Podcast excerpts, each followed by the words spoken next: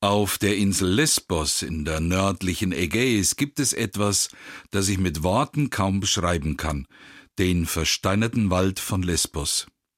Wie dieses Naturereignis entstanden ist, davon erzählt der erloschene Vulkankegel des Ordymnos. Vor 15 bis 20 Millionen Jahren standen hier ganze Wälder riesiger Sequoia und Mammutbäume. Durch einen gigantischen Ausbruch hat der Vulkan sie in einem heißen Regen von Lava, Stein und Asche begraben und schließlich unter einer durchlässigen Tuffschicht versiegelt. Heiße Quellen haben diese Schicht dann im Lauf der Zeit mit mineralhaltigem Wasser gedrängt. Mit ihm drang Siliziumdioxid in jede Zelle und formte allmählich die Holzstruktur der Bäume nach. Auch Äste und Jahresringe lassen sich heute noch erkennen.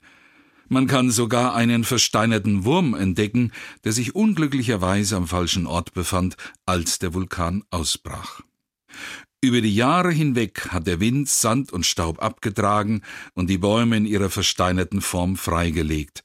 Sie schauen aus wie Holz, sind aber aus Stein.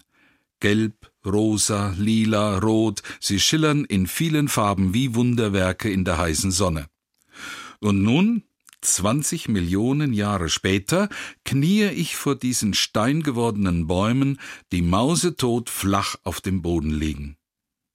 Den Lebewesen damals fehlte jedes Bewusstsein, dass sie in einem Nu, in einem Moment der Erdgeschichte die letzte Generation ihres Waldes sein würden. Hätte es aber damals schon Menschen gegeben, so bin ich sicher, die meisten hätten trotz des Vulkans ausgeharrt, das Beste gehofft und das Schlimmste verdrängt, das eintreten könnte. Und dann ist es doch geschehen, das Schreckliche. Die Klimaforschung versucht schon lange begreiflich zu machen, dass ich, dass wir heute vielleicht zu einer Generation gehören, deren wunderbare, schöne Lebenswelt verwüstet werden könnte. Manche zornigen Zeitgenossen schauen auf die wissenschaftlichen Daten, rechnen die Zahlen in die Zukunft hoch und sehen schwarz. Die Ärzte, eine Punkrockband aus Berlin, hat scheinbar die richtige Lösung für sich gefunden. Los, komm, wir sterben endlich aus, denn das ist besser für die Welt. Aber solche Drohungen, wie schlimm es für die ganze Welt werden könnte, ändern wenig. Im Gegenteil, in Furcht versteinern macht mich noch ohnmächtiger. Als Symbol hat der versteinerte Wald von Lesbos keinerlei Kraft in sich selbst. Er ist nur eine alternativlose Drohung, sonst nichts.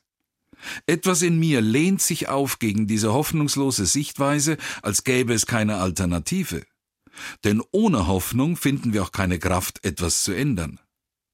Anders ist es mit den Geschichten der Bibel, in denen Menschen auch in scheinbar ausweglosen Situationen erfahren, meine Geschichte geht weiter, wenn auch anders als ich denke. Die schwangere Hager in der Wüste, kurz davor sich aufzugeben, entdeckt einen neuen Weg, den sie bisher nicht gesehen hat. Jona und die Stadt Ninive warten auf das Ende, das nicht kommt, sie werden überrascht, weil Gott barmherzig ist und sich ändert. Was könnte also ich ändern? Das Markenzeichen aller Hoffnungsgeschichten der Bibel ist, sie erzählen von einem überraschenden Ausgang einer Geschichte, gegen jeden Augenschein. Von Menschen, die überwinden, sogar sich selber, davon ist die Bibel voll. Ihre Geschichten machen mir Mut. Immer dann, wenn es heißt, wer überwindet, geschieht Neues, mit dem kaum jemand rechnet überwinden, mich selbst im Herzen, im Denken, im Tun. So kann beim Gehen ein Weg entstehen, selbst wenn ich noch nichts von ihm ahne. Die Welt retten kann ich nicht, aber mich überwinden, das kann ich versuchen.